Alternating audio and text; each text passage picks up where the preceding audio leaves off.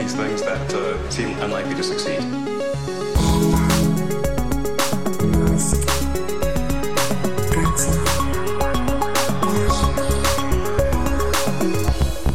Bueno, bienvenidos a un nuevo episodio de Elon. ¿Qué tal estás, Majo? Muy bien, abrumado porque entre el episodio anterior y este me fui de vacaciones y la cantidad de cosas que han pasado. No, se puede parar. Es que me fui una semana de vacaciones, ¿vale? Y es que me parece que ha pasado un siglo. En años Elon Musk creo que ha pasado un siglo. En, en siglos Elon, la verdad es que han sido dos semanas y dices tú, estará más tranquilo en verano este señor. no para, no para. No, pero es de, es de coña. Estamos ahora mirando tanto tú como yo el guion, lo tenemos delante. Vamos a grabar el episodio, digamos, de la semana pasada y luego grabaremos uno porque es que tenemos tantísimos temas que, que, que, que, tenemos como 6, 7 páginas de guion. Es una absoluta locura, pero bueno, vamos a ello porque lo que tenemos que comentar, yo creo que esto no lo podemos dejar para el siguiente, es esta fotografía de Elon Musk y Richard Branson, una fotografía infame. Pero es que por lo que estuve leyendo, por lo que estuve leyendo, eh, Richard Branson, que por cierto, vaya jugada, creo que no lo llegamos a comentar, mm. vaya jugada que eh, adelantó la fecha de su lanzamiento con Virgin Galactic para volar al espacio antes que Jeff Bezos. O sea, eh, millonarios midiéndose lo que se tiene que ver. Total, total. No, pero y luego, y luego Blue Origin poniendo tweets con un infográfico de que echando mierda a los otros, de verdad, por favor. Sí, de que realmente no viajó al espacio porque solo Estados Unidos define eh, la frontera del espacio en 80 kilómetros, en fin. Eh, niños de 5 años, de verdad. Pues y bueno, hablando de niños de 5 años, ¿cómo no se va a meter el amigo Elon, no? Elon Musk, que el, el, archienemigo de Jeff Bezos, aparece en lo de Richard Branson, pero es que además, según he leído, Richard Branson se despertó a las 3 y media de la madrugada y ya estaba Elon Musk en su cocina. Pero es que han subido una foto en la cocina de Richard Branson y Elon va de la manera más infame que te puedes imaginar, descalzo, que no es la primera vez que lo vemos descalzo. Sí, claro. lo del X Prize este que fue hace poco también iba descalzo en una presentación que hicieron en vídeo. Sí. Y yo he visto, he visto como una docena de fotos eh, de Elon Musk descalzas más de las que me gustaría haber visto en toda mi vida. Eh, ridículo. Eh, bueno, la, la, fotografía la dejamos enlace en las notas del episodio, yo creo que la habréis visto, porque la verdad es que ha recorrido bastante Twitter. Eh, aparte de ir descalzo a la camiseta sucia, de claro, son las 3 de la mañana, a lo mejor viene sin dormir, o ha hecho la típica esta que dice Elon, ¿no? Es que duermo en un sofá en la oficina, debajo del escritorio, no sé qué, tal. Pero bueno, unas ojeras también terribles. Luego dice, no, que estaba un poco durante el lanzamiento y esta fotografía la publicó el propio Richard Branson en, en, en Internet y me hace mucha gracia. Porque, a ver, si tú te lo imaginas así, es como una especie de Santa Claus, tío. Es un señor que aparece sin que tú te lo esperes a las 3 de la mañana en tu casa. Sin ningún tipo de Luego subió otra con el pequeño X, o, se le hicieron ah, robada, no, lo sé. Sí, sí, sí ya en la zona, en el espacio Puerto América, ese de donde salió. Ah, pues yo pensaba, yo pensaba que ahí no había ido al espacio Puerto luego mm. ya, o sea, que porque estuve viendo el, el, lanzamiento, digamos, en directo y no, y no, no, hubo un momento que diga, ostras, mira, porque además en, una, eh, en un grupo de personas, Elon, como es un poco más alto de la media, se le suele, se suele, suele destacar. Pero mm. bueno, Hubo mucho de marketing en esta visita de Elon a Virgin Galactic, sobre todo por la pullita a Jeff Bezos y Blue Origin, pero también dijo Richard Branson en una entrevista, creo que al Wall Street Journal, de que Elon Musk es una de las 600 personas que ha pagado ya por un billete a bordo del avión espacial de Virgin Galactic. Y esto es muy extraño porque Elon tiene cohetes en los que puede viajar a la órbita terrestre, puede dar una vuelta a la Luna, puede ir a la Estación Espacial Internacional y mm, Branson por alguna razón le dijo a, un periodista que Elon va a ir al espacio, o por lo menos tiene un billete comprado que cuestan entre 200 mil y 250 mil dólares, para ir a esta frontera mínima del espacio. Ahí hay casi. Eh, todavía hay atmósfera, ¿no? Hay una fina atmósfera a esa altura esos ochenta y tantos kilómetros que alcanzó el avión. Eh, yo, esto es lo que dices tú, totalmente publicidad, totalmente gratuito. O sea, ya firmo yo aquí ante notario que Elon Musk no se va a montar en un, en un VSS Unity de estos ni ninguna nave posterior de otra empresa que no sea de SpaceX. Eso lo sabemos aquí y en Marte. O sea, se ha tirado el moco Richard Branson, ha dicho, bueno, pues mira, tengo aquí a Elon Musk y, y, y, ya está, ¿no? Pero bueno, de todas formas, dentro de la fotografía, en una nota un poco más seria, eh, es un poco raro porque se le ve la cicatriz del cuello bastante grande. Esto creo que es de una operación de tiroides que tuvo Elon hace dos o tres años, ¿no? Exactamente, esto se estuvo investigando, bueno, sobre todo antes la Q, ese hashtag que a ti te gusta tanto, eh, se estuvo investigando y el propio Elon confirmó que había tenido pues una, una, operación y que por lo visto no eligió al mejor cirujano o algo así, tuiteó hace un par de años, pero sí sigue teniendo ahí una cicatriz importante en el cuello, sí. Eso es, y luego, bueno, tenía también como un golpe en la, en la mejilla, ¿no? Un corte, algo así. Es que la fotografía es que es muy mala, es la típica fotografía que tú se la sacas a, tu novia y tu novia si te la subes a internet te mata directamente ahí, ¿no? Es que curioso porque mm, Elon seguramente es una persona complejada cuando sube de peso y tal, pero eh, luego su imagen no le da, o sea, le da un poco igual. No es como, no es como Mark Zuckerberg que tiene súper estudiadas las fotos que sube. Hombre, no sé, no sé yo, ¿eh? ese pelazo que me lleva ahora indicaría un poco de otra cosa. Pero bueno, en fin, vamos a dejar de la foto porque llevamos como cinco minutos. Y, y bueno, por cierto, Richard Branson que dijo que se va a disfrazar de Willy Wonka para dar los tickets, no a Elon Musk, pero así a dos ganadores que van a entrar dentro, digamos, de este eh, mundillo de, de, viajeros al espacio, ¿no? De astronautas o semi-astronautas, como queráis decirlo. yo es una pelea en esto que si es el espacio no, en la que no me voy a meter. Ah, pero que dos de estos tickets los va a vender a través, o los va a regalar a través de un Maze o, o Mace, como queréis pronunciarlo, que es una plataforma en la que un montón de famosos hacen alguna especie de campañas benéficas, ¿no? Hmm.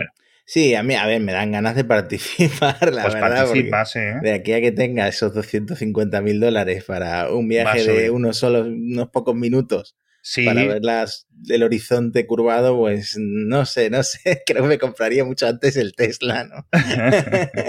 la verdad es que el, el viaje de Richard Branson, que lo estuvimos haciendo en directo en Twitch, eh, la parte de cero gravedad o de microgravedad fueron dos minutos o algo así. O sea, fue muy, muy, muy poco. Tienes que tener muchísimo dinero para que esos 250.000 te valgan la pena, porque dices, bueno, pues me los guardo y voy dentro de cinco años, cuando la tecnología esté mucho mejor. Es decir, si estamos en esta situación, ¿cómo va a estar en cinco, seis o siete años, no? Así que, así que bueno. Pero bueno, por cierto, hablando un poco de archienemigos del amigo Elon, tenemos que hablar de nuestro también amigo, porque a mí es un tío que me cae muy bien, Dimitri Rogozin, el jefe de Roscosmos, que ha tenido unas palabras muy duras para los propios, como él dice, oligarcas mil millonarios rusos, ¿vale? Dice que les echa y les ha echado en cara en Twitter, dice que no inviertan en el desarrollo de la tecnología espacial en Rusia y que se centren en comprarse yates y mansiones. Ya sabéis que eh, Rogozin pues siempre tiene como una especie de guerra contra SpaceX, al final es su, su mayor rival, ¿no? con, las cápsulas Soyuz que eh, él dirige desde Roscosmos y siempre tiene ese, ¿recuerdas un, un, una especie de palo que le dio a través de la prensa diciendo que, ah, que estos están aquí en un terreno paradisiaco eh, soleado en Texas y los otros en Rusia construyendo cohetes en Siberia, ¿no? Casi con sus manos. Pero la verdad es que eso, la, la industria aeroespacial china en tres años eh, les, han, les han metido un adelanto y Rogozin yo creo que lo sufre porque él sabe todo el talento que hay allí hmm. y toda la cosa que se podría hacer si alguno de estos crápulas. Sí. Yo el tweet lo vi, me imagino como tú, porque Elon le contestó con emojis de aplausos. Cierto. Y mm, eh, la verdad, yo todo esto de Branson y Jeff Bezos me lo estaba tomando un poco a coña de mira cómo estos empresarios magnate billonarios sí, sí, acomplejaditos eh, se han construido un cohete. Parecemos, parecemos los de los deportes de por la noche, de, de abrazafarolas, meapilas. Pero sea o no un sueño de la infancia de los dos que querían ir al espacio, al final están acercando Primero los ricos, pero quién sabe si en algún momento tú y yo podremos ir al espacio gracias a esta gente, no sé. Eh, si es que al final es eso, si los inversores de SpaceX han puesto X millones, los inversores de Blue Origin han puesto estos, mejor que lo gasten ellos, ¿vale?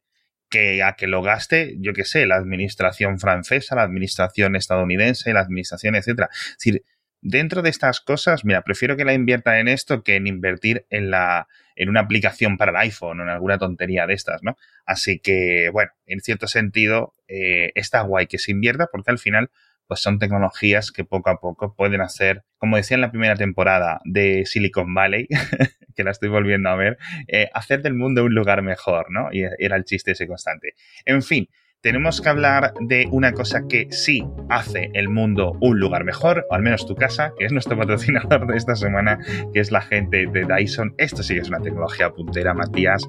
Entras en Dyson.es, los oyentes tenéis que entrar en Dyson.es, con escrito con Y, y veis ahí sus nuevos purificadores de aire para el interior de vuestro hogar. Es un diseño hiper no tiene aspas, ya los conoceréis simplemente porque ese diseño es puramente icónico. Y lo que hacen es filtrar hasta el 99,95 de partículas dentro de tu hogar de más de 0,1 micras. Es decir, se comen el polvo, se comen los pelos, se comen todas las cosas que emiten tus mascotas, e incluso si te tiras un pedo, lo acaban absorbiendo. Es increíble, de verdad. Este tipo de tecnología es una cosa, diría mágica, si no supiera que es tecnológica. Echadle un vistazo en Dyson.es porque, además de ser una pieza de tecnología brutal, que ya te digo, os puede eh, cambiar eh, hasta el olor eh, de vuestra casa, vais a respirar muchísimo mejor, vais a tener incluso las alergias reducidas, esto no es absolutamente broma, no estoy bromeando, pero bueno, también obviamente muy tecnológico para controlarlo desde vuestros móviles con aplicación nativa o desde vuestros asistentes de móvil. Una pasada, de verdad. Uno de nuestros mejores patrocinadores y no puedo dejar de recomendarlos. Echadles un vistazo en dyson.es.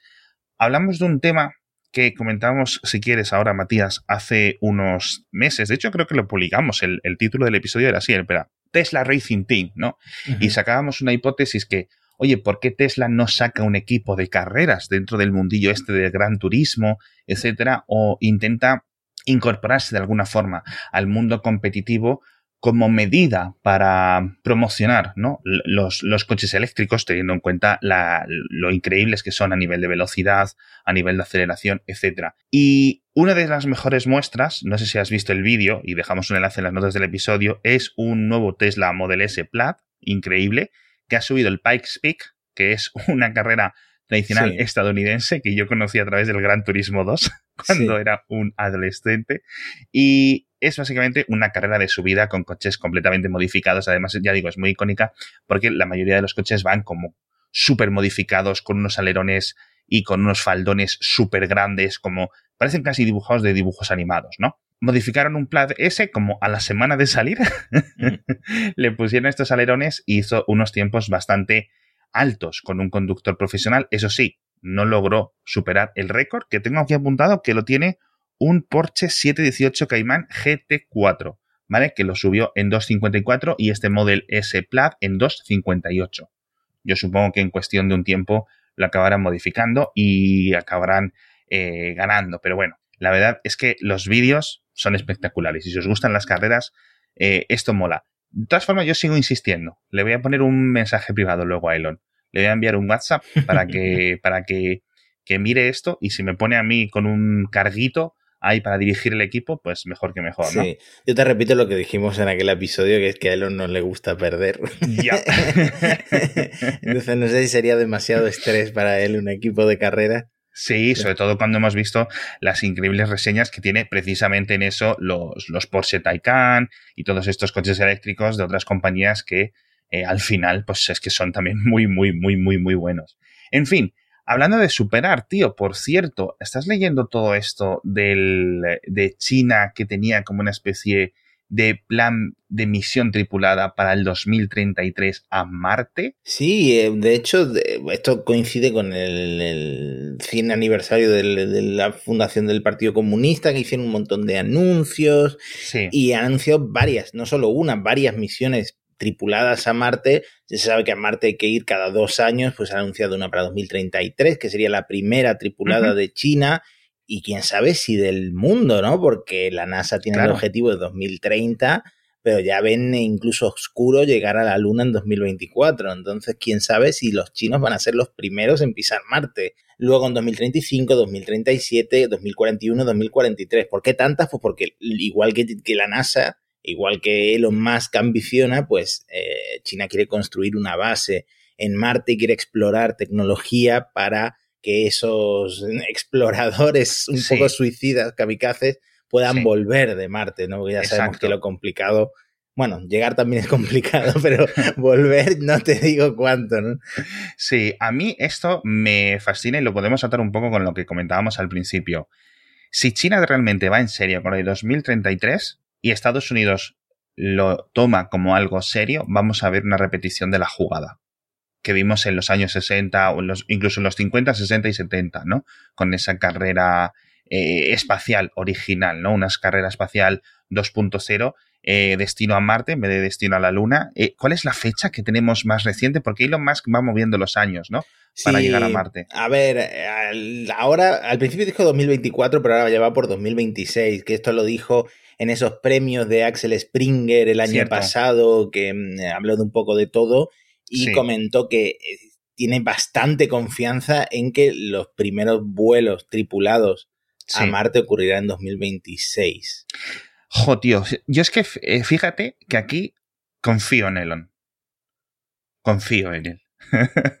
me lo tomo un poco a broma, pero de verdad, viendo lo rápido que vale la Starship. Uf, es, que, mm, cinco años, dentro de cinco años, ¿tú crees que no van a estar? es que primero hay que llegar a la Luna, no sé, no sé, no sé. Ya la NASA se está viendo que fue un poco ambiciosa con ese objetivo 2024 y SpaceX, primero que no puede hacerlo sola, necesita la NASA. Y luego que ya sabemos cómo son los plazos que pone Elon, que son un poco aspiracionales, digamos, para que la empresa pues vaya un poco más rápido. No sé, tío, no sé. Yo es que con estas cosas siempre, siempre tiro un poco más de ilusión, ¿no? Soy un poco optimista en cierto sentido. Pero si China, que jolín, que ahora lo que tienen ahora, pues tampoco es espectacular a nivel de tecnología de lanzamientos, consideran que el 2033 SpaceX va por delante del programa nacional chino, de la CNSA, ¿no? Con lo cual yo entiendo que, digamos, la, la, la respuesta o lo que puede hacer SpaceX, ya no 2026, ok, incluso si acepto lo que tú dices, que es muy difícil, ciertamente lo es, pero de aquí a 12 años, a 2033, ¿tú crees que SpaceX, que hace 12 años no existía, mm. no, estará en una posición increíble? Es decir, ¿sabes? ¿No tendremos ya un sucesor del Starship o alguna locura? algo completamente diferente, no lo sé. Bueno, que no te quepa duda que después del primer vuelo orbital de la Starship, SpaceX de repente pase a centrar todos sus esfuerzos en, que eso empiece a funcionar. Sí, mm. enviar misiones de cargo al principio y ese tipo de cosas hasta Marte. Es decir, una vez que tienes esas cosas con tantos motores, y realmente si la ingeniería acompaña y no hay nada, digamos, de ningún rival, que también es cierto que tampoco están, no pueden hablar, no es como un equipo de fútbol hablando de, otro equipo de fútbol, obviamente, pero no ves ingenieros de, Boeing, no ves ingenieros de Lockheed, no ves al propio eh, Dimitri Rogozin, no, ese es el de, ese es el de Sonic, a Dimitri Rogozin de Roscosmos, eh, realmente diciendo que la tecnología de SpaceX es mala, ¿sabes? Como por ejemplo, si lo ves eh, otros rivales de Tesla, ¿sabes a lo que me refiero? Sí. Eh, todo el mundo yo creo que francamente admite de mayor o menor voz que SpaceX va por delante y eso yo creo que es algo innegable. Entonces yo aquí quiero creer, ¿no? Como Mulder, la verdad es que quiero, quiero creer. Pero en fin, por cierto, hablando de China, no sé si viste a Elon Musk simpeando, que es como dicen la generación Z, simpeando al propio Xi Jinping y al Partido Comunista Chino Ahí es donde se ve que las cosas para Tesla en China se han puesto complicadas. sí, sí, sí. Tengo que apuntar, es que dice, en, en, Twitter comentó a un medio de propaganda del gobierno chino que puso un típico tweet de celebrando, como decías tú, el centésimo aniversario de la fundación del Partido Comunista Chino, recordemos, gobierno y un partido autoritario, la prosperidad económica que China ha conseguido es asombrosa especialmente en infraestructura, algo que por otra parte es 100% cierto, por mucho que me esté burlando aquí con el rin tin tin tin en la voz. Y luego seguía Elon. invito a la gente a visitarlo y verlo por ellos mismos que esto es una frase que dicen mucho los medios de propaganda de estos de, China cuando envían los vídeos así, que parece que están apuntando con una pistola detrás de la cámara. Y me hizo mucha gracia leer ese tweet, de verdad, de verdad. Pero bueno, eh, de nuevo, una cosa que me, que me hace mucha gracia más a mí de esto, y con esto ya que dejamos hablar de China un rato, es que este tweet lo pone alguien de Apple, por ejemplo, y al día siguiente, bueno, el New York Times saca una edición vespertina con, a toda portada, con la foto de, Tim Cook o de quien sea. Es, es, es, no lo sé, no lo sé. Eh, Elon Musk hace las cosas diferentes, eso todo el mundo lo admite y todo el mundo lo puede entender, pero ir por ahí dando loas a un gobierno autoritario, por mucho que tengas una fábrica, etcétera, siempre tienes la opción de estar callado, ¿no? Ya. bueno. No sé, quedó, le quedó un poco típico tuit de relaciones públicas también. Total, total, total, Pero bueno, en fin, eh, para acabar el episodio tenemos que hablar de una triste noticia y es que se incendió hace unos días, pero lo estamos comentando ahora, un Tesla Model S Plaid, eh, apenas con tres días de vida, ¿no? El, el, mm. coche. Y fue un incendio bastante aparatoso. Os vamos a dejar un enlace para que veáis unas fotografías. Creo que hay unos 200 250 fabricados ahora mismo, o más o menos cuando, cuando ocurrió esto, a lo mejor ahora ya hay algunos más por las calles. Esto fue en Filadelfia, y fíjate si fue aparatoso el incendio, que quedaron esparcidas un montón de sus baterías por los alrededores, algo que es obviamente muy peligroso, aunque cada vez es cierto que los cuerpos de bomberos de todas las ciudades de, o de las grandes ciudades de, de, de, Europa, de Norteamérica, bueno, de todo el mundo en general, ya están mucho más entrenados para lidiar con este tipo de fuegos, para mantener una extinción, un, flujo de agua constante durante horas y horas y horas hasta que realmente consiguen apagar el fuego. Pero lo más interesante, aparte de que obviamente pues va a haber la típica investigación un poco de rigor, es que algunos de los, em, de los trabajadores de emergencias decían que el coche iba solo, que no, mm. que no veían a nadie a, a, bordo, digamos, en el asiento del copiloto. Algo que parece que va por el mismo camino que aquel accidente que comentábamos hace también unas semanas en los que se murieron dos personas a bordo de otro Tesla, no sé si recuerdo un Model S o un Model 3, etcétera, y también acabó en un incendio y murieron. En este caso no ha muerto nadie, consiguió salir, pero yo esto creo que es simplemente mala información o un, mal testigo, por decirlo de alguna forma. Pero bueno, esto realmente no, no lo vamos a saber hasta que no acabe esta investigación y posiblemente acabe habiendo algún juicio porque creo que la propia firma de abogados que representa o digamos en la, con la que está trabajando el dueño de este Model S, que imagino que estará súper enfadado después de que su coche con tres días haya, se haya incendiado aparentemente de forma sorprendente, ¿no? Dicen los abogados, dijeron en Twitter que casi quedó atrapado, es decir, que casi acaba en desgracia si esto realmente es cierto. Y al final pueden estar un poco presionando a ver si le sacan un poquito de dinerito. Pero, pero bueno, en fin, la verdad es que es un poco, un poco misterioso. Sí, y no se dice, no han dicho nada del autopilot de esta vez. No, en principio aquí yo no creo que nada, más allá de ese testimonio que yo no creo que tenga mucha validez de que el coche iba solo, ¿sabes? Porque bueno, era de noche, etcétera, y tampoco se puede ver muy bien si alguna persona va dentro, etcétera, sobre todo con, con este tipo de coches.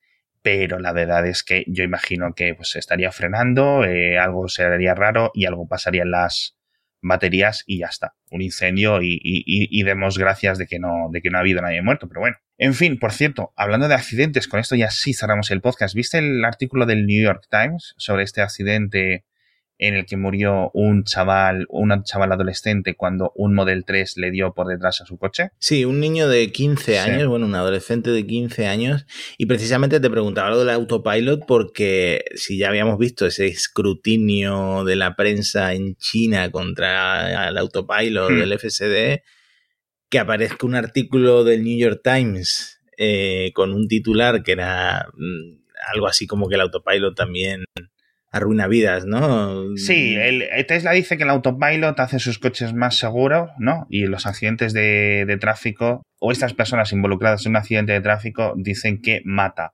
Y la verdad es que, bueno, el reportero, por cierto, es bastante respetado, es un veteranísimo reportero de motor del New York Times, el que ha escrito este artículo, y detallan algunas de las cosas y es un accidente un poco difícil de explicar. No difícil de explicar, pero sí difícil quizás de parametrizar. No sé muy bien qué verbo utilizar. porque no iban a, bordo del Model 3, o sea, no, de un, de un Tesla en general, sino que la familia iba en su propio vehículo. No sé cuáles son las normas en este estado de Estados Unidos, en, caso, en este caso en California, pero este chico que murió iba sin cinturón de seguridad, algo que yo no sé si es... Como en Estados Unidos van un poco viva la vida, no sé realmente cómo hmm. son las normas, eh, y le dio el Tesla por detrás, hubo un accidente y el chico salió disparado y murió en el accidente y ahora la familia pues denunció a, Tesla o para que al menos un juez establezca algún tipo de, de, culpabilidad porque estaba con el autopilot activado. De hecho, el abogado de la familia les ha dejado al New York Times publicar un trozo del vídeo, el trozo previo a la, a la colisión y durante el momento de la colisión, y es bastante significativo porque el coche todoterreno donde iban el padre y el hijo entra en el carril un poco por delante de donde iba el Tesla, con el autopilot puesto, recuerdo, pero yo creo, o al menos por lo que yo veo, no hay ningún tipo de maniobra extraña. Simplemente se incorpora al carril, bastantes metros por delante, y el Tesla sigue a su velocidad eh, actual hasta y no frena, según los datos eh, del autopilot recogidos por Tesla, hasta momentos, o sea, décimas de segundo antes del, del impacto, lo cual eh, le da un poco de validez, si esto es así, un poco a la tesis de, la familia, de que el autopilot realmente debería de haberlo visto. De nuevo, ¿qué es lo que va a considerar el juez? Al final el responsable es la familia o es el conductor de, o la conductora, no sé si era un, varón o una mujer eh, que estaban a bordo de este Tesla. Hmm. Que por cierto, esto coincide con que, este artículo del New York Times coincide con que la Administración de Seguridad del Transporte de Estados Unidos ahora va a requerir que empresas como Tesla, que tienen este tipo de hmm. coches semiautónomos, envíen todos los datos de telemetría completos a los reguladores en las siguientes 24 horas del accidente. Sí, y esto es muy interesante porque, a ver, primero me sabe muy mal hablar de estos accidentes, de verdad, porque obviamente son cosas trágicas, pero vamos a entrar en un punto, ¿vale? En, la evolución tecnológica en la que esto va a ser cada vez más común, ¿vale? Y como reporteros, como gente que trabajamos en empresa tecnológica, nos vamos a tener que preparar y los oyentes se van a tener que preparar para que este tipo de cosas sigan ocurriendo. Aquí el caso responsable es el, autopilot, o mejor dicho, el piloto o el conductor eh, que estaba o que tiene que estar a cargo de que el coche frene, ¿no? Pero cada vez nos vamos confiando más, cada vez este tipo de sistemas son más comunes, tanto en Tesla como en otras empresas, y tener este sistema regulatorio que se ha sacado Estados Unidos de la manga me parece una buena idea, porque primero hay que dar los datos rápidos, como dices tú, pero sobre todo tienes que dar una telemetría bastante grande, momentos previos, momentos durante el accidente y momentos posteriores, es decir, el gobierno de Estados Unidos quiere tener una base de datos suficientemente cohesiva como para ver y poder evaluar si hay algún tipo de fallo que se vaya repitiendo, algún tipo de patrón. ¿Sabes a lo que me refiero? Sí. Para poder ir viendo ellos, oye, esto que está haciendo esta compañía, sea Tesla o sea General Motors o sea Toyota, con sus sistemas de asistencia a la conducción, pues está claro que, las estadísticas pueden ser mejores o peores, ¿no? Así que me parece un, un, un punto bastante, bastante positivo que los, que los ciudadanos podamos tenerlo eso, sobre todo porque al final muchos lo utilizarán como una medida para decidir qué coche comprar, ¿no? Pues sí, claro. En fin, bueno, con estas noticias un poco tristes y estas regulaciones que yo creo que sí son positivas, más allá de las chanzas que nos hemos echado al principio con Richard Branson, Jeff Bezos, Elon Musk y las peleas de patio de colegio, nos despedimos. Muchísimas gracias a todos por estar con nosotros una semana más. Muchas gracias a Dyson por patrocinarnos y nos vemos en unos días con otro episodio de Elon. Pues eso, hasta muy prontito. These things that uh, seem unlikely to succeed.